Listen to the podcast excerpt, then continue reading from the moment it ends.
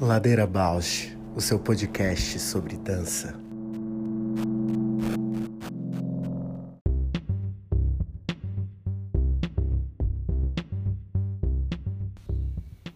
Olá, eu sou a Paula Petreca e esse é o Ladeira Bausch, um encontro semanal para mover pensamentos de corpo.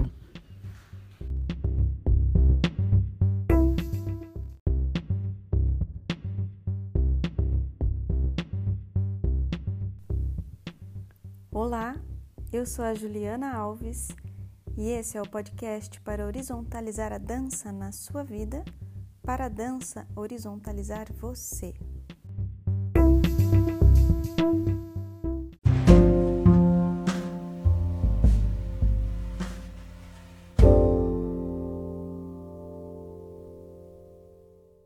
Alô, Olá! tudo bem, Ju? Tudo, e você? Tudo bem também. Ju, e as crianças? Você tá com as crianças essa semana? Não, elas estão em Ponta Grossa, porque eu estava na última semana, né, de, de ensaios e de aulas e de apresentações de seminário. Elas estão lá, loucas para vir, mas também loucas para ficar, uma, uma condição muito estranha. O Abel e a Maria Flor. Pois é, né? Talvez nos episódios eu não tenha falado. Ah, eu falei no da Catiusca, comentei da maternidade, Sim. mas nunca dei os nomes. Sim, meus dois tesouros. É, desde março, na casa da vovó, do vovô. Eles estão assim, outras crianças muito diferentes. E é outra realidade agora, né? Nossa, sim, eu nem imagino assim a mudança que deve acontecer quando, né, os avós também estão tão presentes assim. É que da nossa rotina, né, que era é, só eu e eles, então muitas coisas fora, né? A gente fazia uma rotina muito intensa de escola e contraturno, atividades, tudo era para compensar essa falta de, de uma rede, né? A rede era nesses outros espaços. Então, aí ficar concentrado diariamente na mesma, no mesmo lugar, né, com o convívio que eles também sentiam falta dessa rede de afetos, né, de família. E para você, como que é também passar mais tempo sem estar com eles, né, 24 horas? Nossa, Paula, eu assim é, tenho descoberto muita coisa, sabe? Desde um momento, porque foi meio gradativo também, né? Eu fui com eles para lá. Uhum. E aí eu fiquei para cuidar da casa, para fazer as gravações da Casa Hop, comecei a vir ficar mais tempo aqui, né? E aí no máximo eu fico 15 dias assim. Eu fui fui acompanhando esse processo assim desse distanciamento e aceitando, por mais eu fico dividida, fico umas crises assim, tipo, ai, será que eles estão bem? Será e se acontecer alguma coisa? E não sei o quê. E fica, eu fico alimentando essas, essas aspirações e depois eu falo, para, não, tá tudo bem. É preciso também essa, essa distanciamento, é preciso, faz há muito tempo eu penso sobre isso, né, de que é importante eu fazer, é, me fazer, é, fazer com que eles sintam a minha falta. A ausência é importante, né, de um, num sentido de deixar também que outros afetos, deixar que outras presenças, outras referências. E, e uma frase muito importante para mim que eu sempre ecoo nessas situações é assim: me- o melhor exemplo que eu posso dar é não é, dar o exemplo de me ser relapsa comigo, né? De me abandonar, de seguir as minhas, as minhas, os meus desejos, os meus objetivos. Esse é o pior exemplo que eu posso dar, né? Então, essa é uma coisa, uma frase que eu ecoo muito. Total, eu tava te ouvindo e eu tava pensando, né, eu não tenho referência da maternidade no lugar sujeito, né, dessa experiência, mas eu penso muito na relação com a minha mãe, toda vez que alguma reflexão sobre a maternidade aparece. E converso muito com a minha irmã sobre isso também. E algo que é recorrente, assim, nessas conversas é a gente pensar a importância que, é- que foi na nossa formação, educação, o fato da nossa mãe trabalhar fora. Porque no, no colégio que a gente estudou, no círculo social que a gente tinha, nossa mãe era a única que trabalhava fora. Então isso causava um estranhamento. Eu lembro assim da minha parte, deu até muitas vezes cobrar a minha mãe, né? De, tipo, lembro das amigas do balé que as mães estavam sempre esperando elas na aula e bordavam os, as roupas. E a minha mãe chegava, eu era sempre a última aqui, né? Que a mãe chegava do trabalho e ia uhum. buscar. Uhum. Aí os, o, as roupas ou a minha avó que bordava, ou ela contratava bordadeira, e eu lembro de eu ter alguma alguma questão com isso. E aí, anos mais tarde, a minha irmã falar, mas não era importante a nossa mãe trabalhar? Você não acha que isso trouxe outra, outro horizonte pra gente? Total. E eu penso que não só em relação ao trabalho, mas a autonomia que a minha mãe tinha, assim, sabe? Quanto foi inspirador, é inspirador até hoje, né? Pensar nisso. Nossa, total. Super importante. E, e é uma geração, né, que conquistou isso às custas de muita, ainda em condições, né, muito difíceis, porque além de conquistar as coisas fora de casa, né, ter uma vida profissional ainda tinha é, muito sobrecarregado o trabalho de, em casa, muito né? Muito sobrecarregado, sim. E ainda assim era uma mãe presente, que tinha todos os estereótipos, né, de, de uma, uma de uma mãe dessa geração, assim. A minha mãe também é, sempre trabalhou fora, assim. Eu sou a filha caçula, né? De quatro irmãos. Uhum.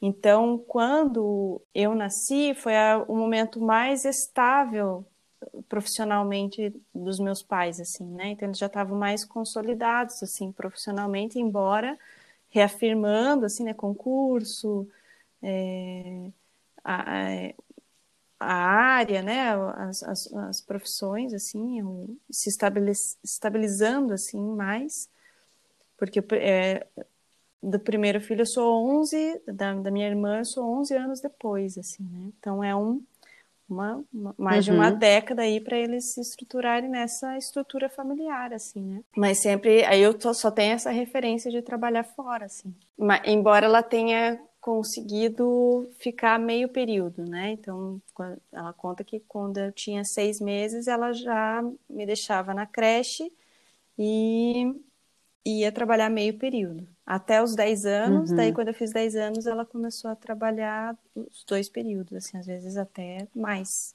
É manhã, tarde e noite. É, e teve. Muita a... honra a elas.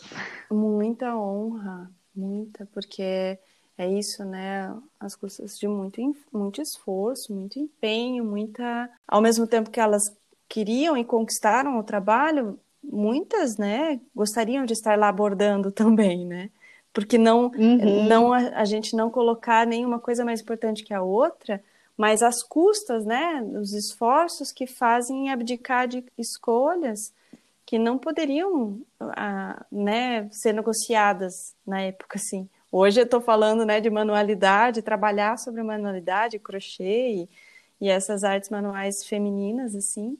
Femininas não, mas que estão dentro de uma história, né, da manualidade feminina, das artes moles. Mas, mas com certeza essas mães gostariam muito de ter também tempo para não, pra com esse... certeza, com certeza. As escolhas, né, que, que, que que lugar que também, né, a experiência da maternidade traz nesse plano das escolhas, né? Uhum.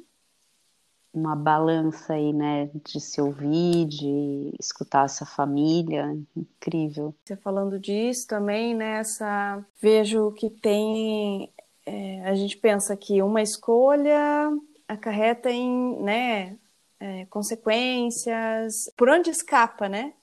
É, qual é a uhum. referência? Como que faz? Então aí parece que fica uma dupla, né? Então, além de trabalhar fora, eu preciso ainda ser a mãe que eu que é com a referência que eu tive. Então, trabalhando fora, nem como ser mãe e as compensações, as consequências dessa família que se organiza, né? E que eu acho que é o que a gente está vendo nessa geração hoje, que é uma talvez uma estrutura familiar, né, melhor, um planejamento, né? Uma espera para consolidar a carreira, não sei, né? Algumas uhum. É, que hoje já é discutido mais, né? Esse, história de planejamento familiar e tal. É, mas na, na, na desigualdade do nosso país, né, é discutido, ah. mas tem várias questões, né? Sim, nem precisa muito também. A gente pensa nessas gerações, porque hoje é, é falado como conteúdo isso, mas na prática as gerações elas estão sofrendo sintomas de toda essa de toda a história, né? Tanto a história racial quanto a história de gênero, quanto a história da, né, da, das mulheres, é, a gente sofre consequências disso, uhum. que são consequências dessa geração que está vindo por mais que eu agora fale, ah, existe então planejamento familiar, mas, mas no decorrer é, a, a gente fala sobre isso, mas a vida ela vai se. E agora me veio um atravessamento, seja até polêmico ou delicado trazer isso, mas é o que atravessou. A gente falar também em planejamento familiar num país onde o aborto é tão tabu, onde uhum. ainda é uma prática ilegal, né? que coisa é isso, assim, tô pensando muito numa experiência recente de encontrar uma amiga minha que mora num país da Europa, onde o aborto é legalizado, uhum. e ela engravidou pela terceira ou quarta vez, agora eu não me lembro, e assim que ela teve o resultado, a primeira coisa que a médica perguntou para ela é, você quer ter essa criança? Né? Nossa. Porque por essa questão, assim, de planejamento, de família. Uhum. E aí, assim, dizendo, a, a, nossa amiga compartilhando essa experiência, e eu pensando, gente, né, que realidade outra é essa, né? Porque onde a gente está no Brasil, a mulher ainda não tem o direito sobre o seu corpo, sobre essa decisão também, muitas vezes, né? Afeta vidas múltiplas, né? Com consequências que, as, que próprio, né, no caso aqui, o próprio país não dá conta nem de sustentar uma decisão de um aborto e nem de sustentar uma criança que nasce e a mãe não tem estrutura e a família não tem estrutura e o governo não tem estrutura. Exato. E aí Exatamente. é um desdobramento. Esse é o ponto, né? É, é esse lugar onde falta, falta uma estrutura coletiva de, de responsabilidade e acolhimento da experiência materna. E aí a, a responsabilidade cai sobre quem? Exato o abismo, né? Cai Exato. sobre quem? sobre a mãe que tá. no nosso assunto. é. Lança-se a mãe no abismo, resolva.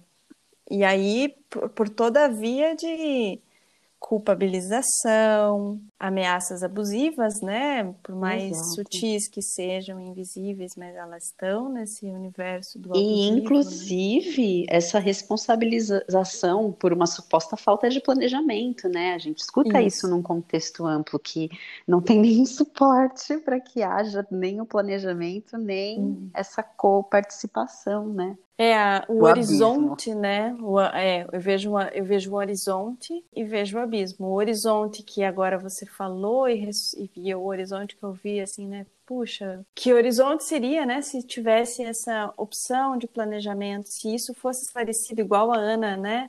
Ana Sharp falou da, do, da, do ensino de finanças, né? Na educação. E ela falou também do planejamento, não, da política, né?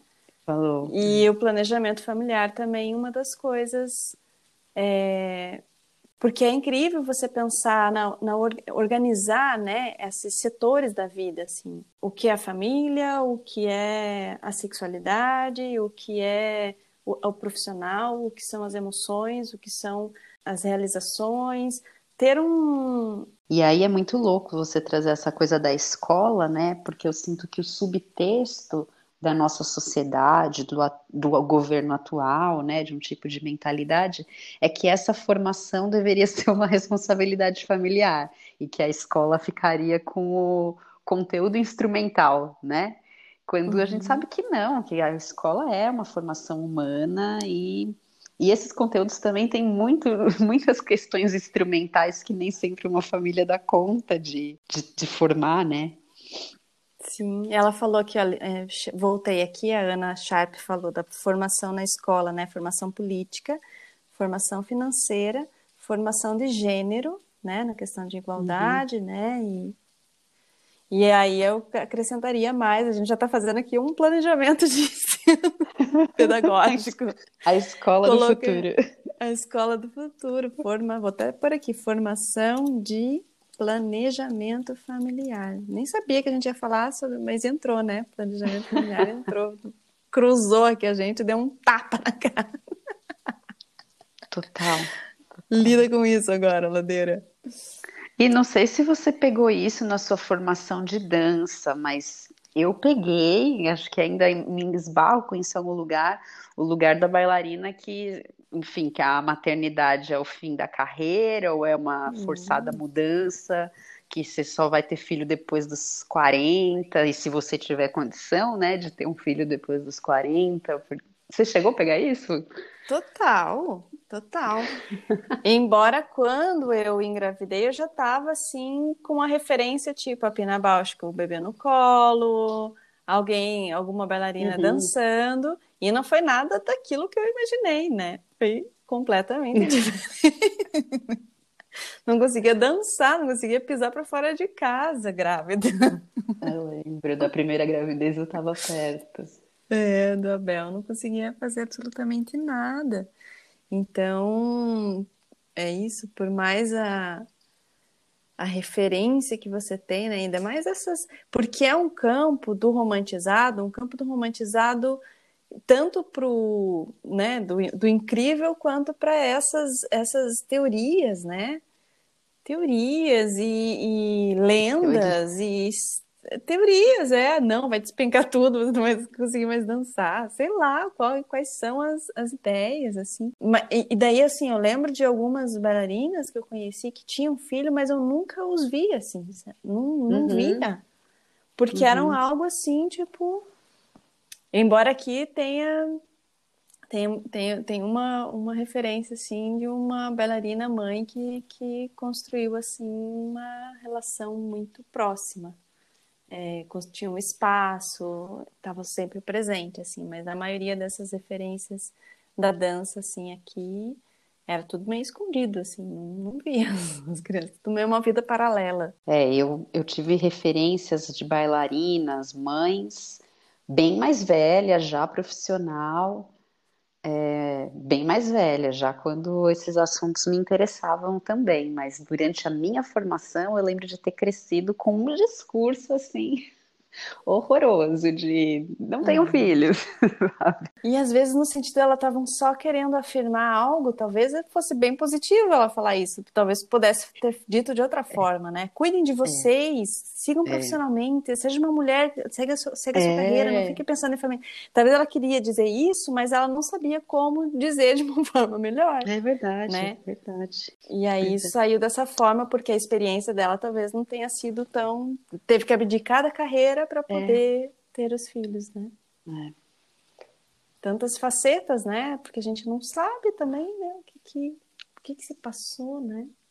É, e é o que a gente começa Mas... falando das gerações, né? A cada geração foi tendo suas escolhas, suas conquistas. Essa geração que formou a gente é uma geração intermediária aí entre nós e as nossas mães, né?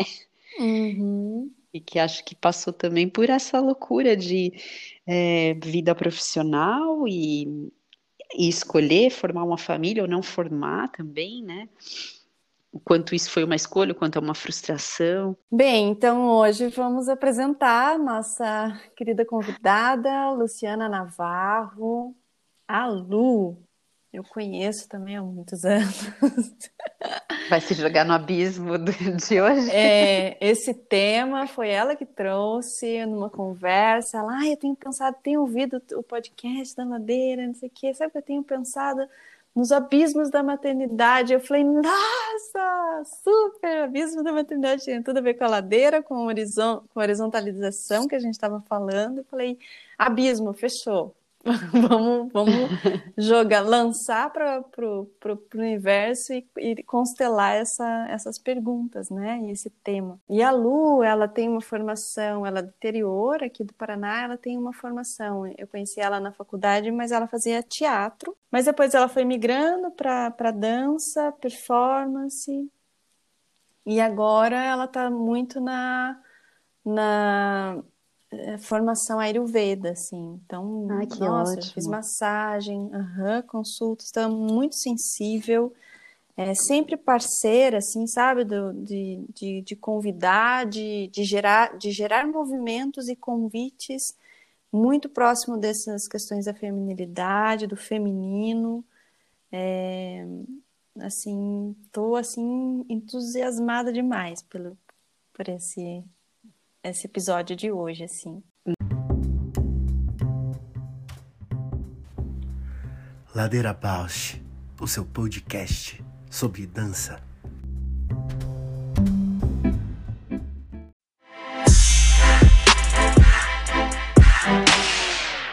Oi, Lu. Bem-vinda, Lu. Obrigada, adorei esse encontro nesse sábado chuvoso. Que delícia, né? Uhum. E não. Meu, tem uma pergunta que a gente faz sempre no começo. A gente pede para a convidada se apresentar. Então, vou pedir para você apresentar, Lu. E a gente sempre gosta de saber quem é você na ladeira.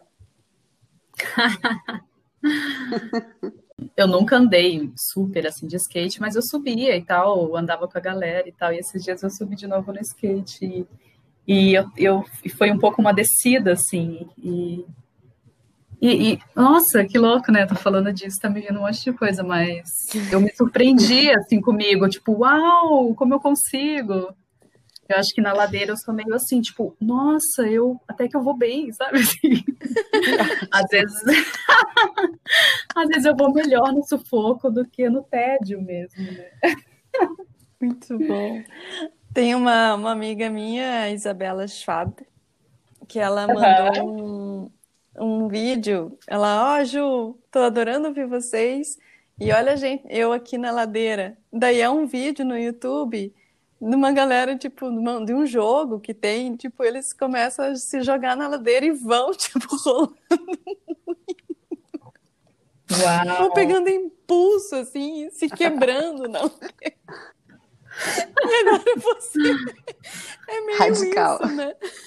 Tipo, isso que você bem. Olha, até que eu consigo. Ai. E quando você falou isso da galera, também me veio que é, às vezes é melhor estar na ladeira com mais gente, assim, né? É, com certeza. Quando você, né, quando você se sente só na ladeira, e pode ser meio complexo. Eu acho que tem a ver é... com essa é. conversa de hoje. Super. Total. Mas fala um pouco de você também, Lu. Se apresenta pra gente. Sim, meu nome é Luciana, meu nome de batismo, né? Que meus pais escolheram. Luciana Assis Navarro. Eu nasci lá em Minas Gerais, em 1981. Lá que começou minha vida nesse corpito.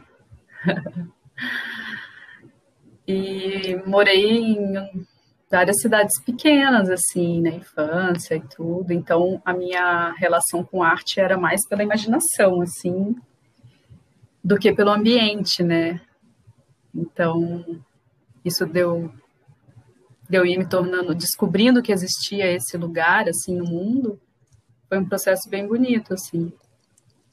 Me lembro, assim, das primeiras vezes que eu fui no teatro, que daí quando eu morava em Marialva, que era perto de Maringá, nossa, me lembrando agora de um monte de coisa, o menino maluquinho. é muito legal.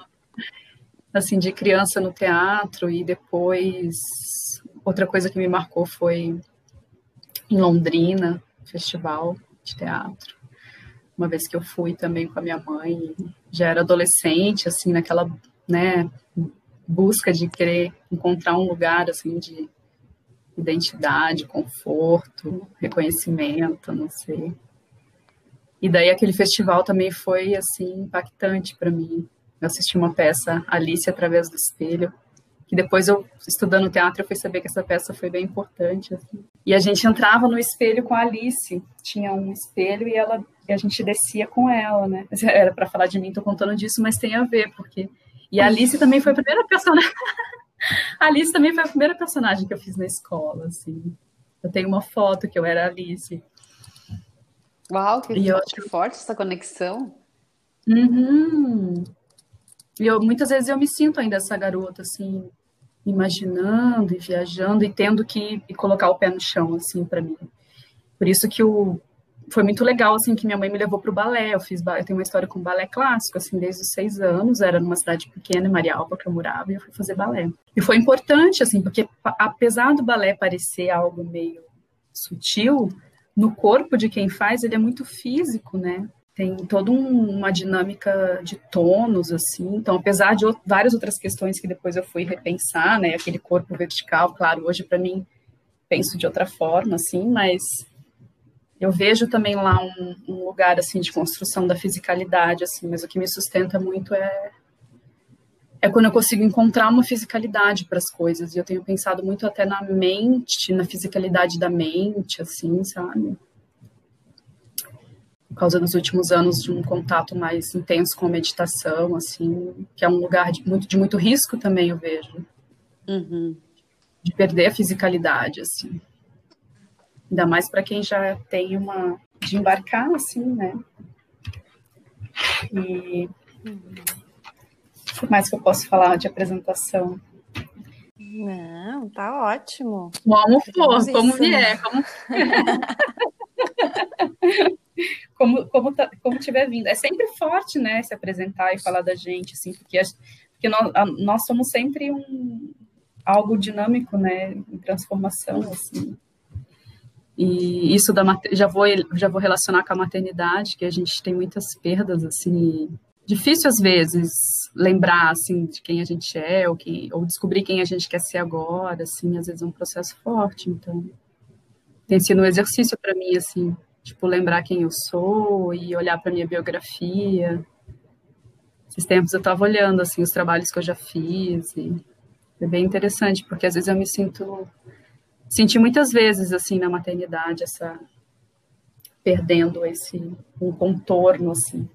Eu acho que isso que me fez pensar nesse tema do abismo assim, maternidade e abismo, momentos que que eu tenho que parar tudo e e lembrar assim, porque às vezes tem muita falha de memória nesse processo de tanta intensidade, doação, né, e, e demandas assim. Então, estou num processo bem legal de reconstruir o meu espaço também, assim, como ser. Então, tenho uma história, assim, com, né, com cena experimental, pesquisa do movimento, teatro, dança. Fiz artes cênicas na FAP, mas quando eu fui fazer teatro, eu já trabalhava profissionalmente como atriz, mas não em Curitiba, né? Mas eu vim para Curitiba fazer a graduação mesmo, na FAP. Eu fiz de 2002 a 2005. Só que na faculdade de teatro eu me reconectei bastante com a dança também, pelas professoras que eu tinha. As aulas de dança eram muito profundas. Uhum. Então, e depois eu fiz uma pós em artes visuais. E é, e os trabalhos que eu fazia também de teatro, de dança, sempre tinha uma ligação. Então, acho que o teatro, a dança, as artes visuais foi, foram se misturando assim. E os últimos trabalhos de cena que eu fiz, acho que poderia dizer que estão mais em uma performance, assim. E quando eu fiz a pós em artes visuais também, eu, eu percebi um outro lugar, assim, também, de, da, das artes, que são os desdobramentos, né, as, as escritas, os traços. E nos últimos anos também trabalhei com, como terapeuta, né, acho que isso é legal de, de colocar, assim. O meu trabalho de terapeuta começou com gestantes, depois que eu fui mãe, assim, que eu já tinha minha filha.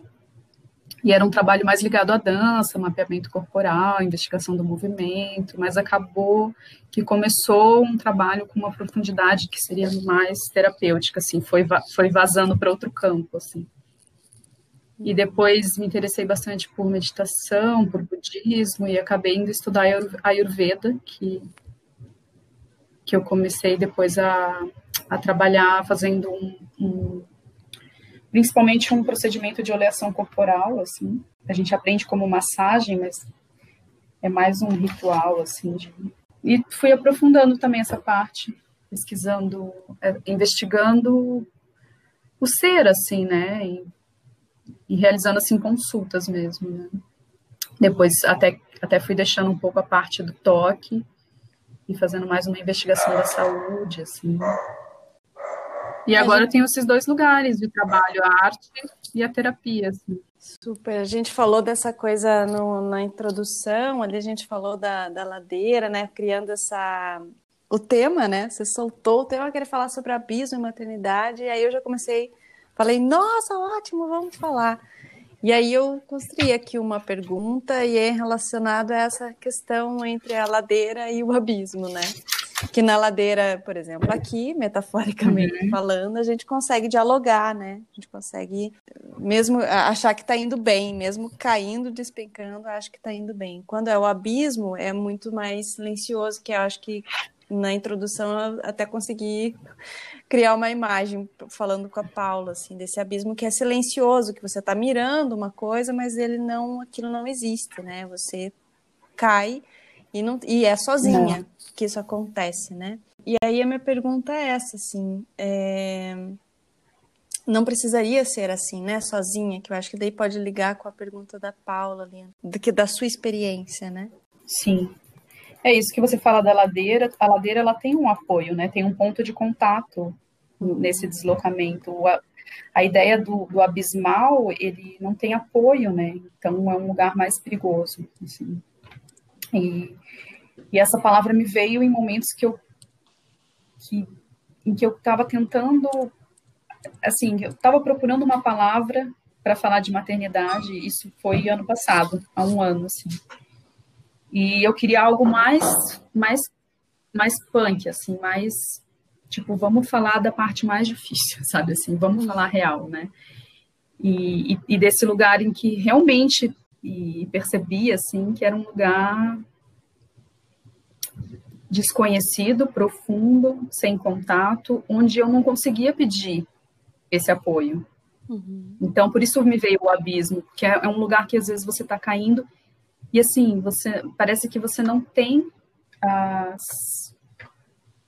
você não tem pontos de contato. Você não alcança nada, assim, um lugar muito assustador. E eu relaciono muito, e claro que isso pode acontecer com pessoas em diferentes situações, mas na maternidade, como a gente tem esse lugar romântico, como você disse, de, de ter que sustentar, né, uma, uma, uma figura, às vezes, de mãe, né? Não sei, a gente tem que lidar com esse lugar, assim, de que a gente não... É muito recente falar disso, né? Profundamente, assim. Uhum. E, e, nós, eu penso muito na história de nós, mulheres, assim, na, na vida de, de, nós, de nós, assim, é, da nossa geração, uhum. não todo mundo, porque eu acho que tem vários círculos de mulheres, mas pelo menos as mulheres que eu convivo, que eu acompanhei na maternidade, assim, em geral, a gente não teve essa construção. Por exemplo, eu não tinha essa ideia assim, ah, eu vou crescer, vou ser mãe, por exemplo, como talvez mulheres de outras gerações, ou até da nossa ainda tenho, mas assim, as pessoas que. O que acontece comigo? E as pessoas, as mães, mulheres, mães, artistas que eu convivi, convivo, é, não, não, não, construíram muito esse caminho, assim, conscientemente. É, eu também não tive. Tipo, ah, eu vou. Eram pessoas que estavam assim, né? Que você tava assim, a sua busca era mais profissional, assim, uhum. assim, né? E, e se sentir potente, e criar um lugar, assim. E aí a maternidade vem e, e de alguma forma você perde, né? Muita coisa, assim, que você construiu, ou tem que re reconstruir, né? Então, acho bem importante a gente falar disso e bem delicado, assim, porque a gente não teve mesmo essa, acho que poucas de nós tiveram, né? Mas eu não tive essa consciência, assim, ah, eu quero ter ser mãe, assim. Não, eu tô... Isso aconteceu e... É, eu também não tive, Fala, não. Um... Eu também não tive. Era uma coisa muito distante, assim.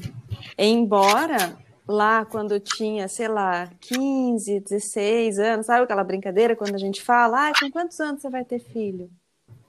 Ah, daí assim, como é muito longe, como é, é, tudo misterioso, como não se fala, né? Nem de sexualidade, nem de sexo, nem de prazer, nem de relação, nem de nada, a gente não sabe, daí fica tudo naquela fantasia. E eu falava, ah, eu falava muito longe, eu achava, eu falava, ah, com 26. E todo mundo, nossa, Ju, mas. E eu, e, e eu assim, só, só queria jogar para longe, assim, nem falava muito.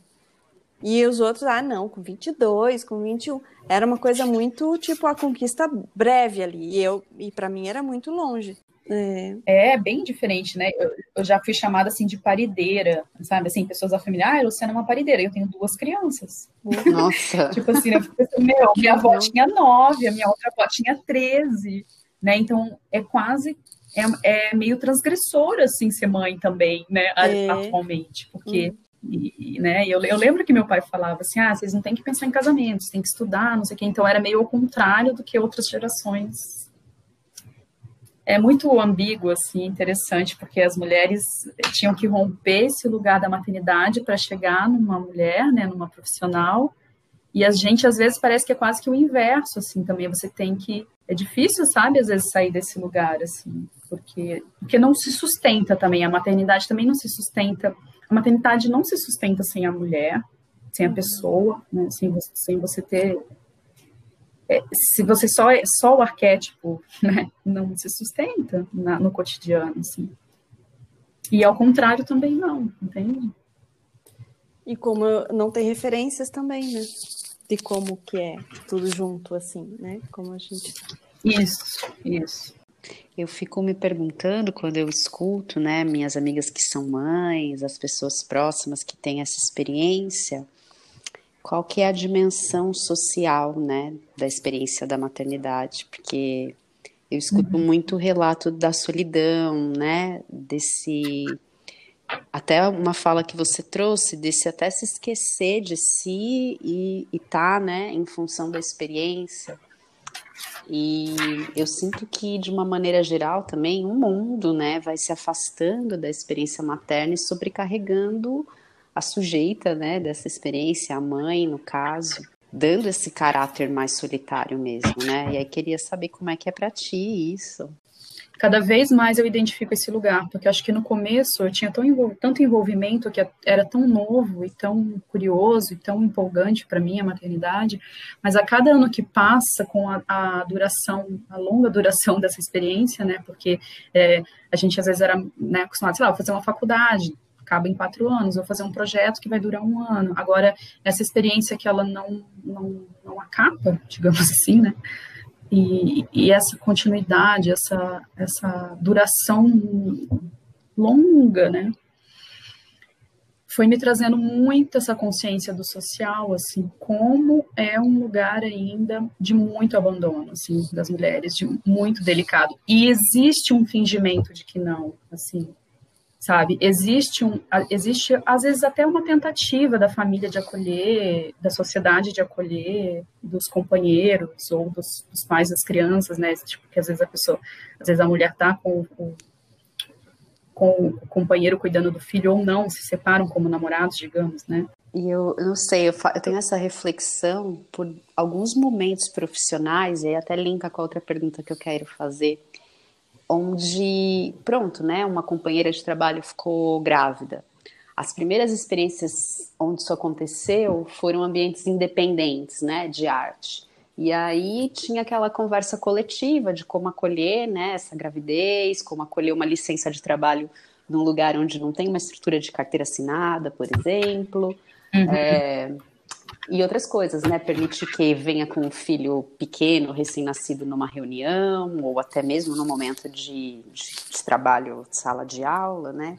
Enfim, nesse primeiro âmbito onde eu vivi essa experiência, foi possível acolher. Algumas vezes eu notava que nem toda a equipe ficava confortável com a situação.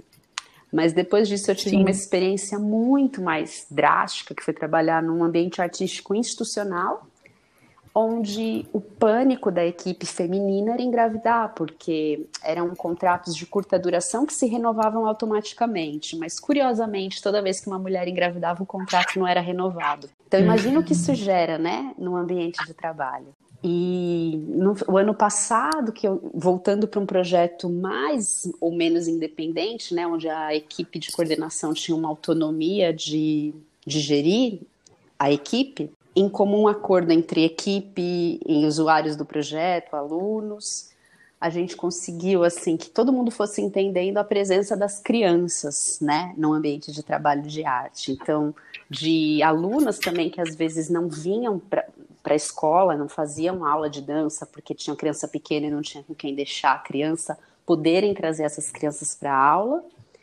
e também as professoras da equipe poderem ter os filhos juntos. Isso foi uma transformação brutal no ambiente. E aí essa dimensão social para mim foi muito ressignificada.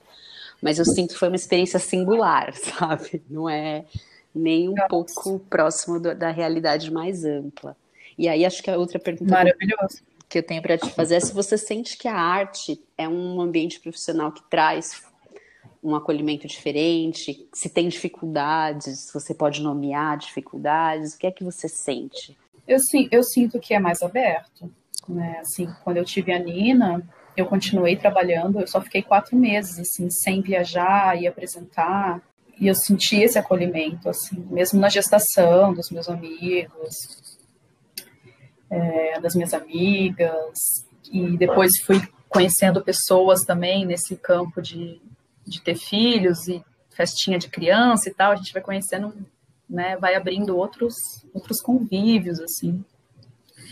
Eu, eu acredito que sim, que sim.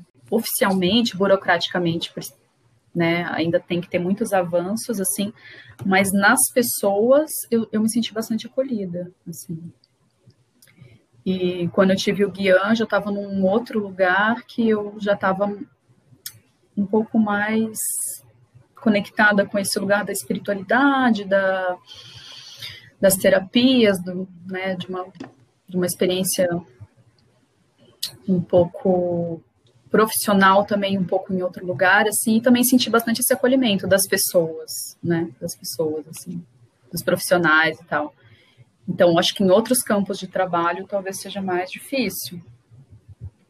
Até porque a gente, né, nesse, na arte, na terapia, a, a questão é o ser, né? Assim, então a gente acaba tendo mais espaço para falar e para conversar, assim, né? Então eu, em muitos sentidos, eu me sinto acolhida, assim, profissionalmente, conseguir continuar, assim, numa, numa certa medida, assim.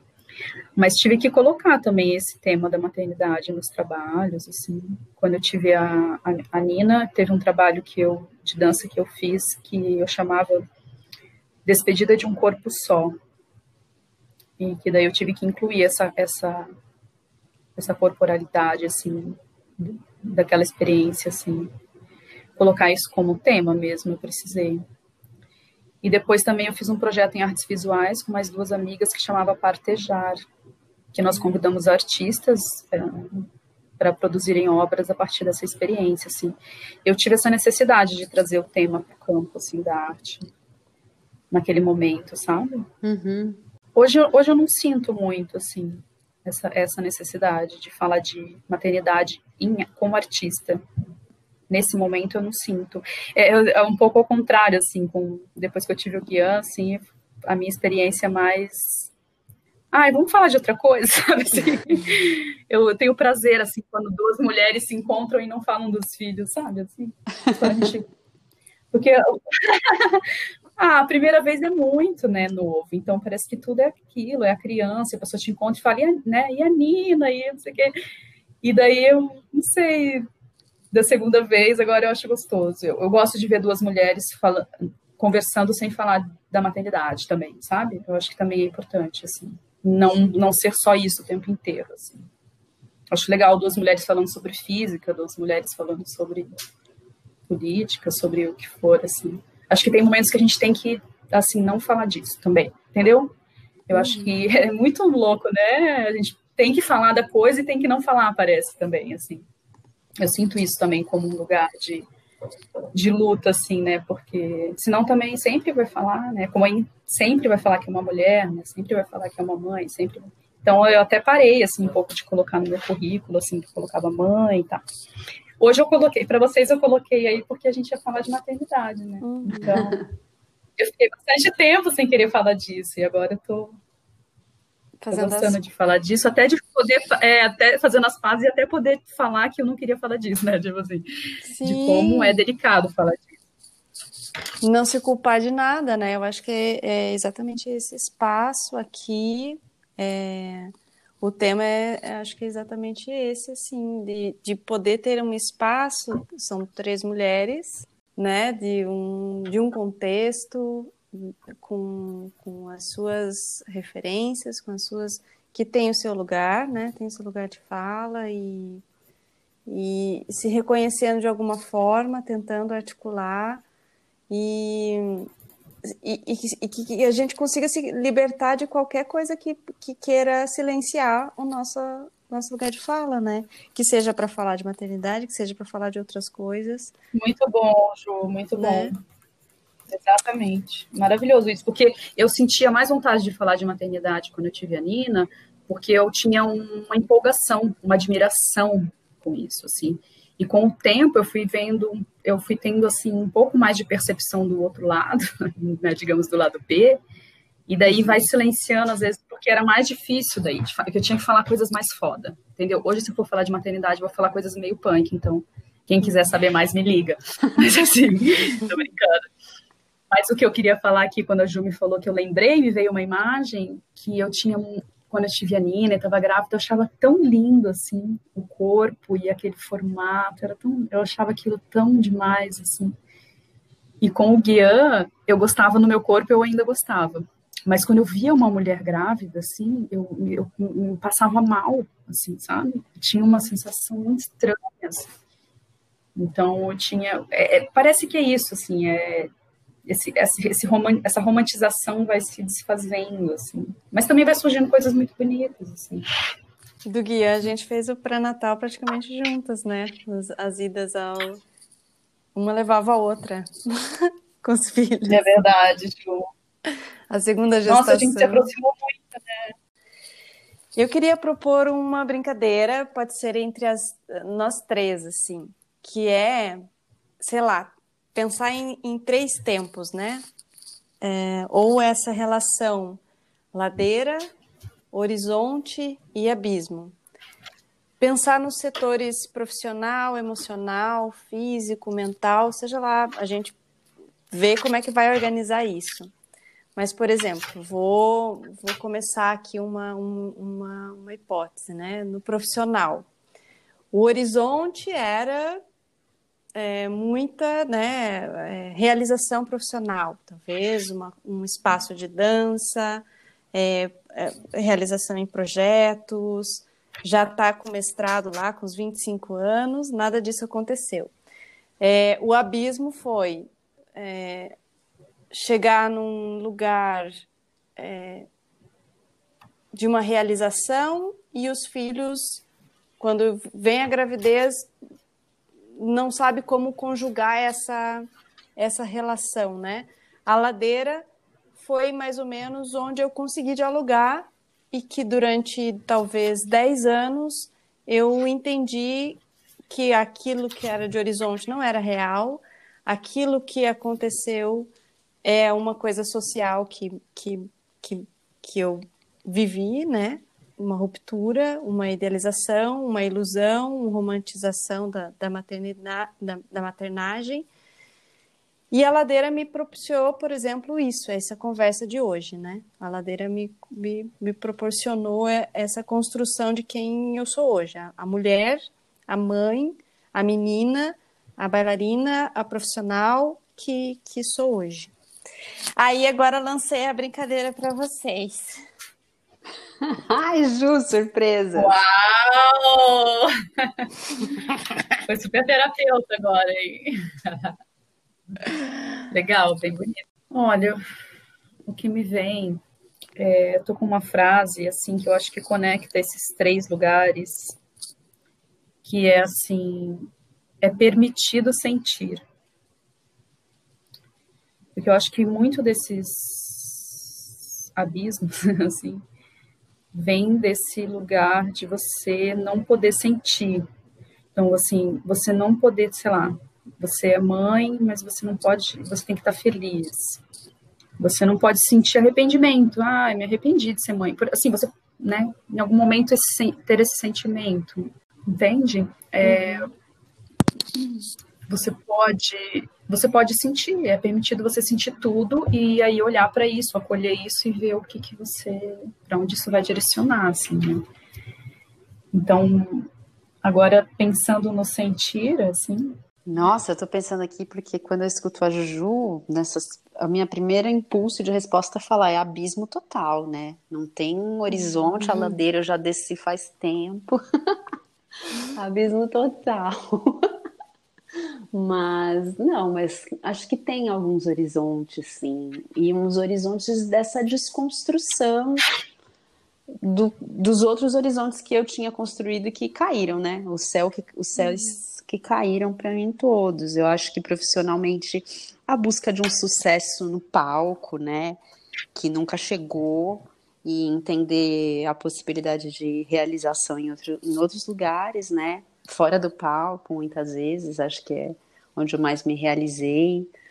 É, no campo emocional, psicológico, acho que é uma luta de vida, né? Buscando uma estabilidade que me encontro com a meditação e o yoga tem aberto uma outra via e uma via também de reconciliar com o lado espiritual e místico então que desconstrói né, o lugar da estabilidade laica, volta a ser alguém que crê nas coisas.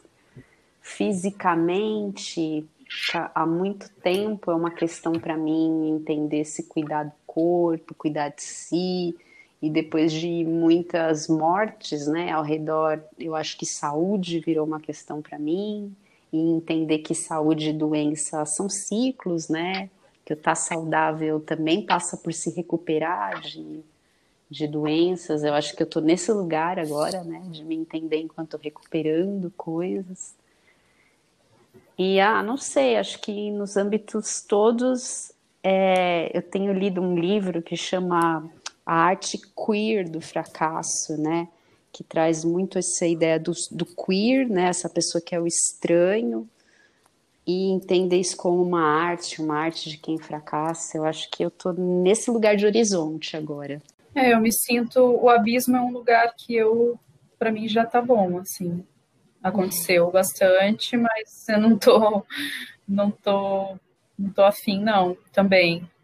É, momento, isso que a Paula falou para mim faz bastante sentido, esse horizonte da saúde, assim, de desse lugar onde você pode estar tá cada vez é, melhor, não no sentido do ideal, mas que você pode estar a cada dia é, trazendo estruturas que te auxiliem na manutenção, sabe? Do corpo, do pensamento, do espírito, das emoções, assim, de você ir, de você cada vez mais ser um lugar, assim, um lugar onde tudo isso é, pode ser acolhido, assim, pode ser ouvido, onde, onde você pode sentir tudo, assim, onde um campo assim de liberdade em si, né? Onde tudo, onde tudo pode ser, onde tudo tem lugar, assim.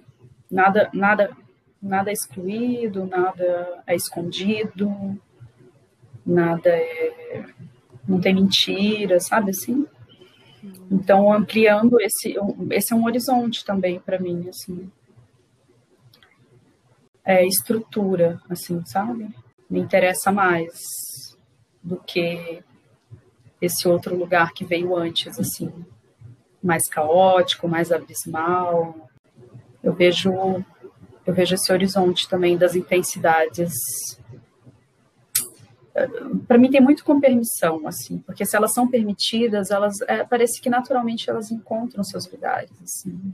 Não que vai ser sempre bom, que vai ser sempre fácil, mas pelo menos não, sem exclusão, assim, sabe? Um corpo que não exclui, assim, que não exclui o que sente, o que vive, o que viveu, o que vai viver. Para mim faz sentido, assim, relacionando isso com o que a Paula falou. A, a ladeira é interessante pelo contato, né? Mas fala, junto.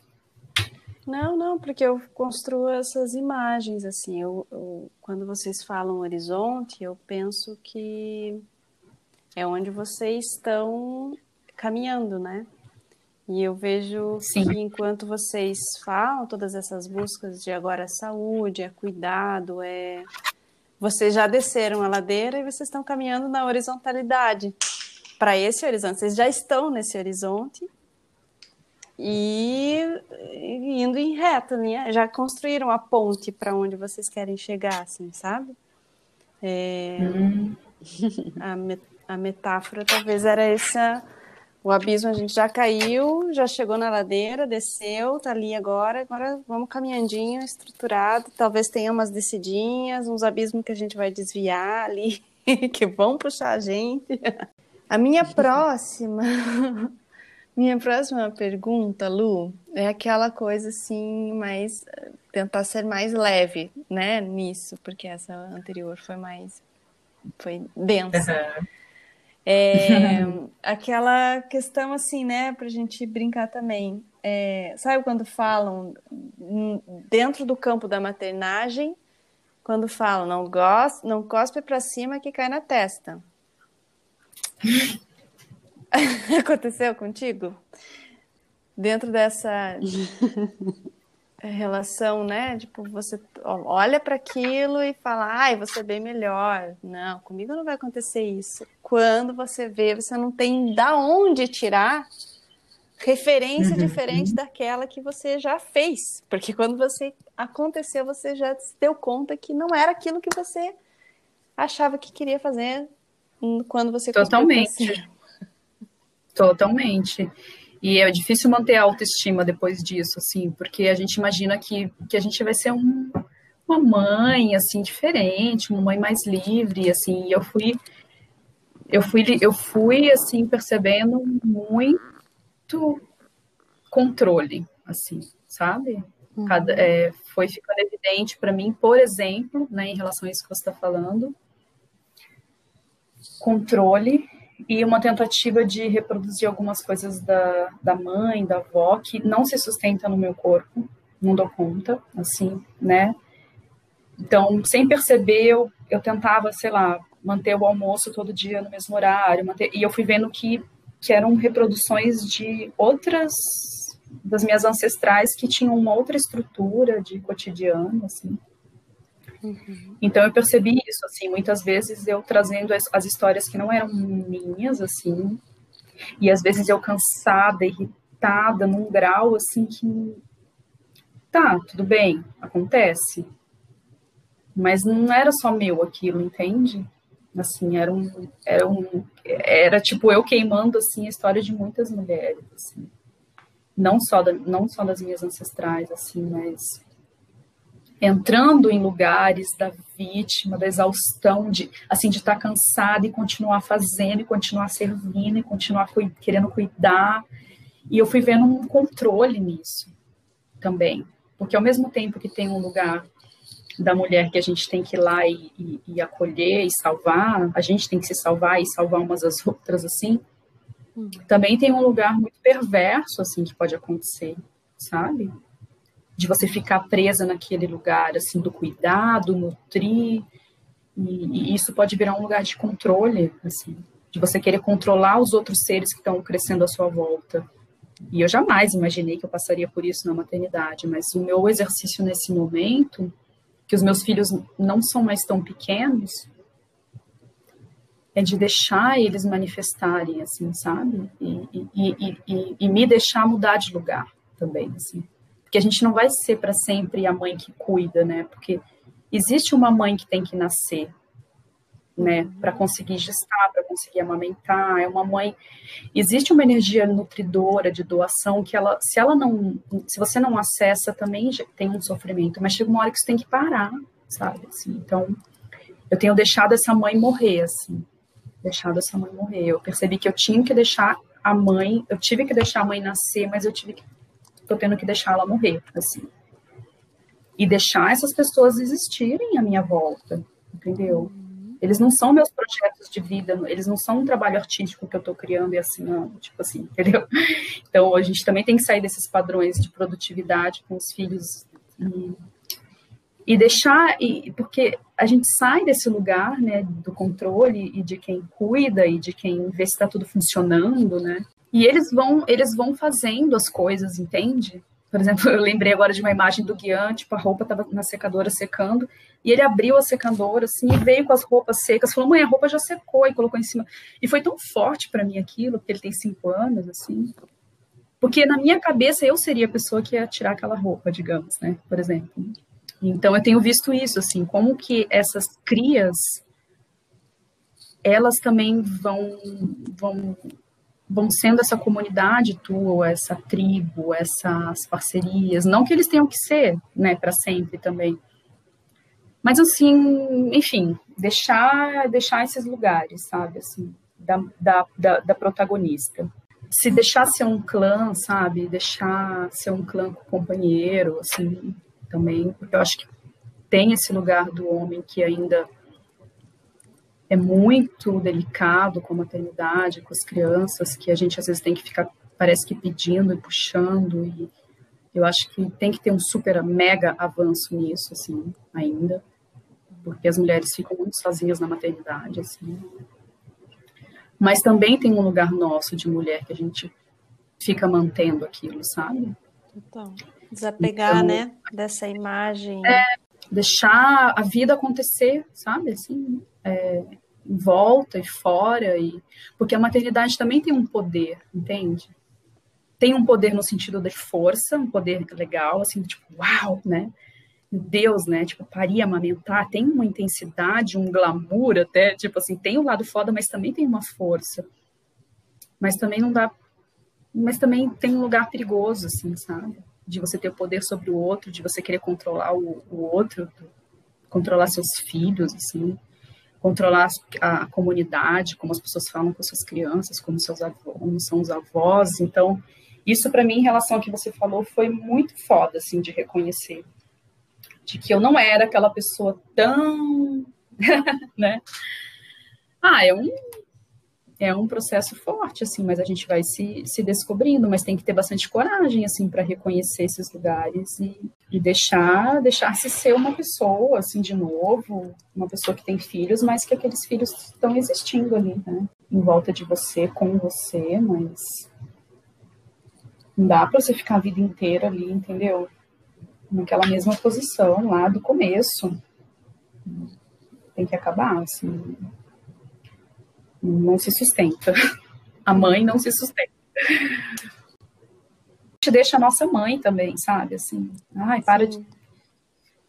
Ai, tipo, porque a gente fica, muitas vezes a gente pensa, né? A gente recorre àquela insuficiência, assim, de parece que a nossa mãe não deu tudo que a gente queria, a gente não se sente totalmente amada a gente também vai vendo que, meu, ela é uma mulher também, foda, caralho, sabe? Tipo, ficou lá também cuidando da gente, amamentando, levando na escola, e, tipo, meu, quanta coisa ela deixou de fazer, sabe? Tipo, ela não recebia dinheiro para isso, né? A gente não recebe para ficar cuidando dos filhos. Tem um lado de prazer, assim, de beleza, mas tem um lado também real, assim. Você dedica muito tempo, muitas horas, e não tem uma retribuição financeira para isso, como tem no trabalho, onde as pessoas você está fazendo sucesso, está recebendo dinheiro, você está sendo visto. É um lugar muito delicado. Mas também a gente vai olhando assim para nossa mãe, para nossa avó, e tipo, também a gente se reconhecendo como mulher, a gente também vai liberando elas, assim, sabe? A maternidade é um arquétipo ali, ele existe tal, mas é uma parte do nosso ser, assim. Não é uma coisa em si. Não sei, eu tenho sentido muito isso, assim, sabe?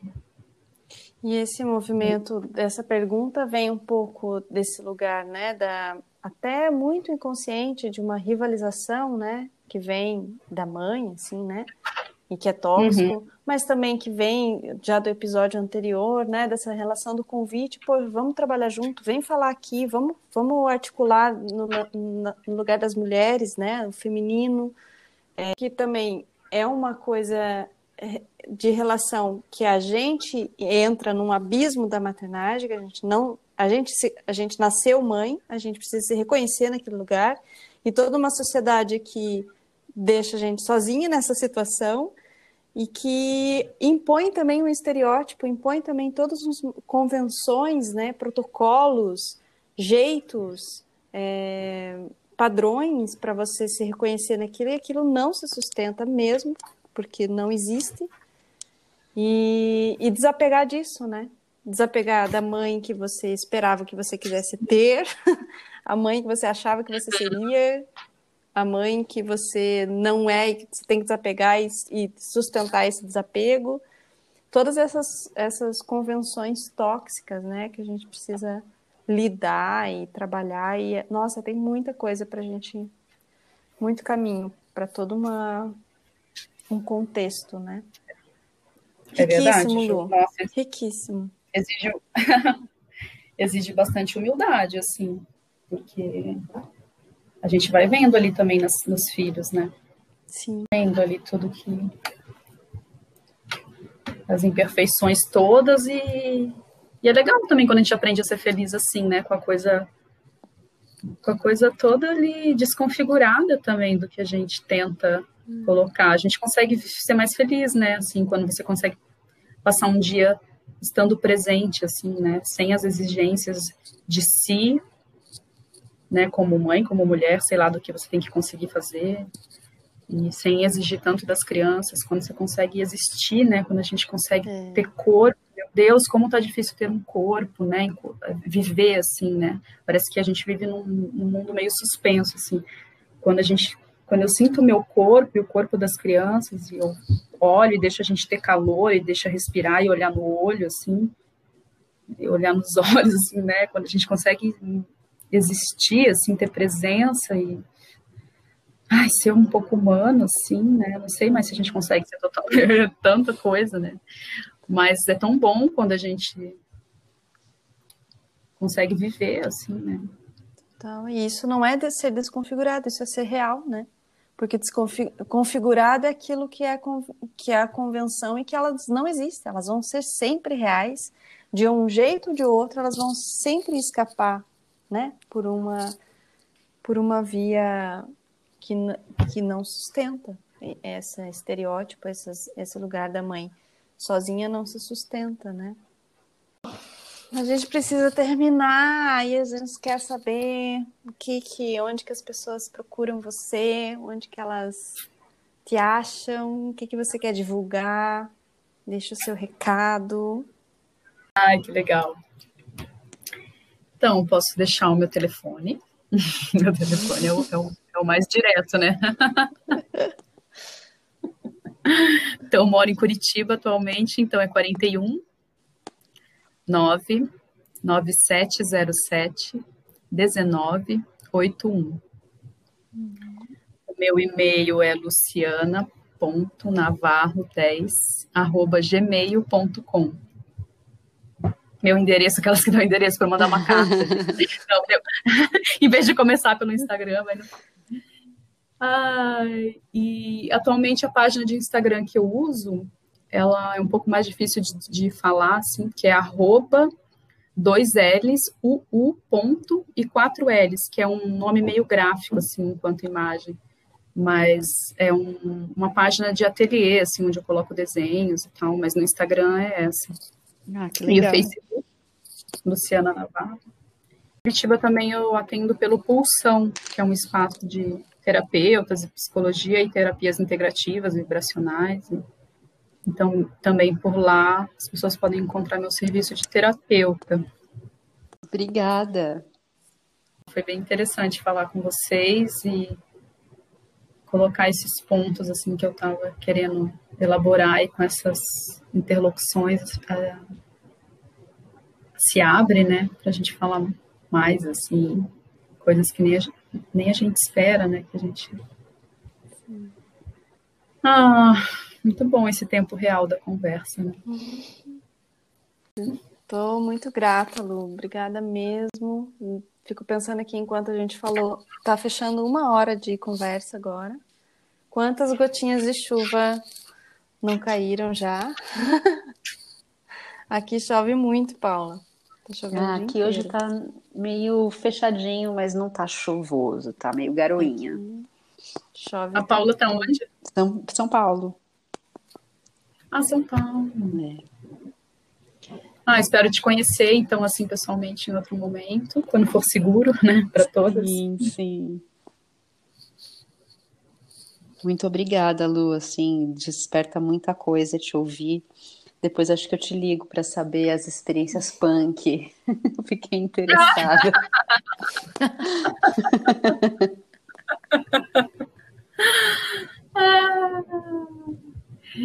é importante a gente falar mesmo desses lugares também, né? Mas às vezes tem coisas que é, é importante ter um ambiente mais privado ou terapêutico, né? Com certeza. É. Eu queria partilhar uma imagem que, enquanto a Lu falava da experiência da Alice, né? Que você fez a Alice, foi a tua primeira experiência. Eu falei, nossa, por que será que a Lu trouxe a Alice, né? Nossa. Como primeira experiência, depois relacionando a maternagem, fiquei pensando aqui. Daí eu tem uma pessoa que eu não sei quem que falou da minha rede, né? Eu falo, agora eu consegui pôr uma rede aqui na sala, eu falo que ela tá sempre sorrindo para mim. E daí falaram. É do gato, você que falou, Paula? Não. Alguém falou pra mim. E agora a Paula fala de novo. Eu falo que ela tá sempre sorrindo pra mim, e daí fala, falam do gato da, da Alice. E eu falei, gente, o que, que tem a ver essa relação do gato com maternagem? Agora eu tô pesquisando, não tem noção, tô pesquisando aqui qual é a relação do, do, do qual é o, o, a metáfora, a simbologia do gato. Uau! Hum, hum, hum. Dá para abrir aí outras, outras conversas. Próximo podcast. eu tô vendo uns trabalhos aqui da Alice, mas você sabe que eu tenho vontade de fazer a Alice, assim, um trabalho com essa figura, assim, com essa. Enfim, com essa história toda, sabe? Sinto vontade, assim, de uma hora tocar nisso. Vamos pensar aí nisso. Vamos. Depois, mas vocês vão me deixar de fora dessa conversa dos, dos punks? Não, a gente pode. A gente faz Não, um zoom. A gente faz um a gente faz uma conversa depois e quem mais quiser participar já, já faz um, a gente faz um grupo online e faz a conversa. Mas você falou da Alice, agora eu estou vendo aqui uma capa, está falando, eu estou pesquisando as imagens aqui, vendo umas ilustrações sobre ela. A Alice através do espelho. O espelho foi o espelho, porque eu anotei aqui, é, quando eu, eu fiz umas anotações, porque a gente ia ter essa conversa, e eu coloquei que o abismo tinha a ver com espelhamento. E Sim. o mergulho no espelho. Eu anotei isso, mas eu não tinha pensado em falar da Alice. Olha só! espelhamento, mergulho no espelho. Por que, que às vezes a gente entra num abismo na maternidade? Por como eu coloquei. Às vezes, às vezes por perder os contornos e às vezes por mergulhar nesse espelho que é também a criança. Que você olha e você faz boom, e vai, uhum. e vai, e vai. E a Alice era assim, essa montagem. A gente entrava dentro do espelho dela no escorregador, ela descia, a atriz, e a gente entrava no espelho e a gente ia junto. Espelhamento. O espelhamento é, é delicado também na maternidade. Na vida, né? espelho. Alice através do espelho. Através, mas também é preciso atravessar esse espelho também. Atravessar uhum. o espelho da maternidade. ah. Misterioso, misterioso. Essa, esse final misterioso. aqui, vai, vamos deixar assim mesmo, porque abriu aqui, nossa senhora. É, nossa senhora. Coragem no mistério.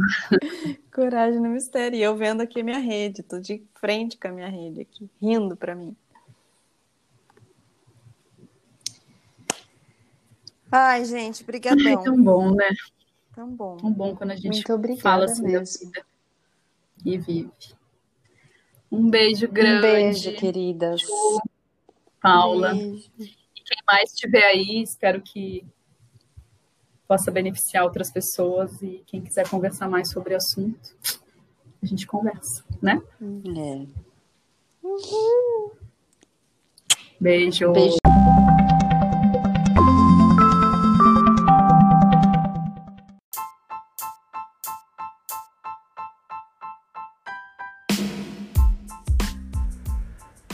Ladeira Bausch, o seu podcast sobre dança.